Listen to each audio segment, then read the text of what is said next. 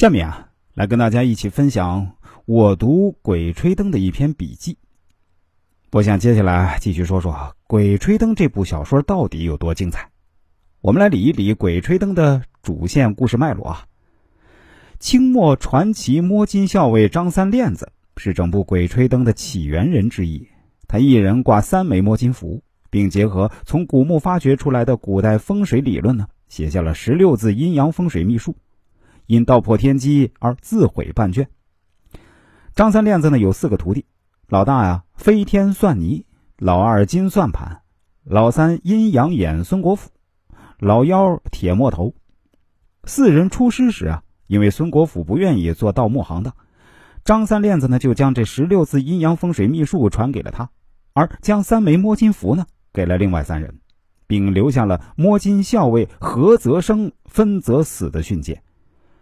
孙国府云游四方，不巧遇到了因为毒瘾发作正在刨坟取材的没落地主少爷，也就是主角胡八一的祖父胡国华，将其收为弟子。孙国府离世前呢，将十六字阴阳风水秘术啊传给了胡国华，最后呢到了胡八一手里。另外三人金算盘、飞天算泥、铁磨头在各地盗墓。某年某月呀，他们相中了洛阳附近的一座古墓。在前往的途中啊，他们遇到了溃败的乱军和流民，飞天算泥、铁木头跟金算盘走散。为了取得棺材俑，墓室中暗藏的自然喷泉，搭救一个难产的孕妇，铁木头阴沟里翻船，中了棺材钉机关，意外身亡。飞天算泥想起师傅张三链子的训诫，心灰意冷啊，在洗尘寺出家为僧，法号了尘。而金算盘不顾师傅张三链子的训诫，孤身一人继续盗墓。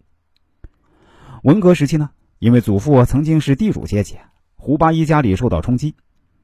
同儿时的好友王凯旋，也就是王胖子，一起去了东北营营岗子插队做知青。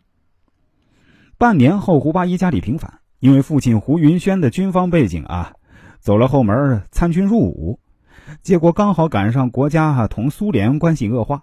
国际政治局势动荡，在全国备战备荒、深挖洞广积粮的背景下呢，胡八一所在的部队啊改编为工程兵，被派去了昆仑山挖军事工程。